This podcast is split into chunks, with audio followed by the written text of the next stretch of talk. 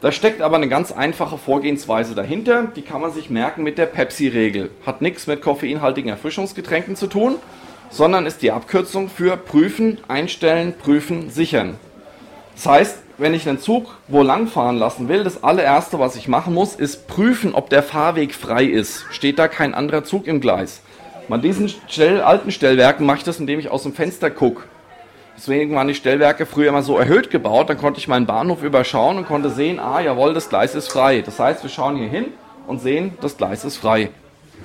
Dann muss ich den Fahrweg einstellen. Das heißt also hier zum Beispiel den Fahrweg A1 zum Mainhafen. Heißt, ich muss die Weiche 1 in der geraden Stellung verriegeln. Dann muss ich den Fahrweg prüfen. Habe ich nichts vergessen? Habe ich alles richtig eingestellt? Das mache ich mit dem Fahrstraßenhebel. Ich lege den ein. Wenn das geht, ist der Fahrweg geprüft. Dann muss ich ihn sichern und dann kann ich das Signal bedienen. So, und der Zug kann da lang fahren. So. Und diese Arbeitsweise, die ist also wirklich immer gleich, egal ob ich jetzt ein mechanisches Stellwerk habe, ein elektromechanisches, ein Drucktastenstellwerk oder ein Computerstellwerk.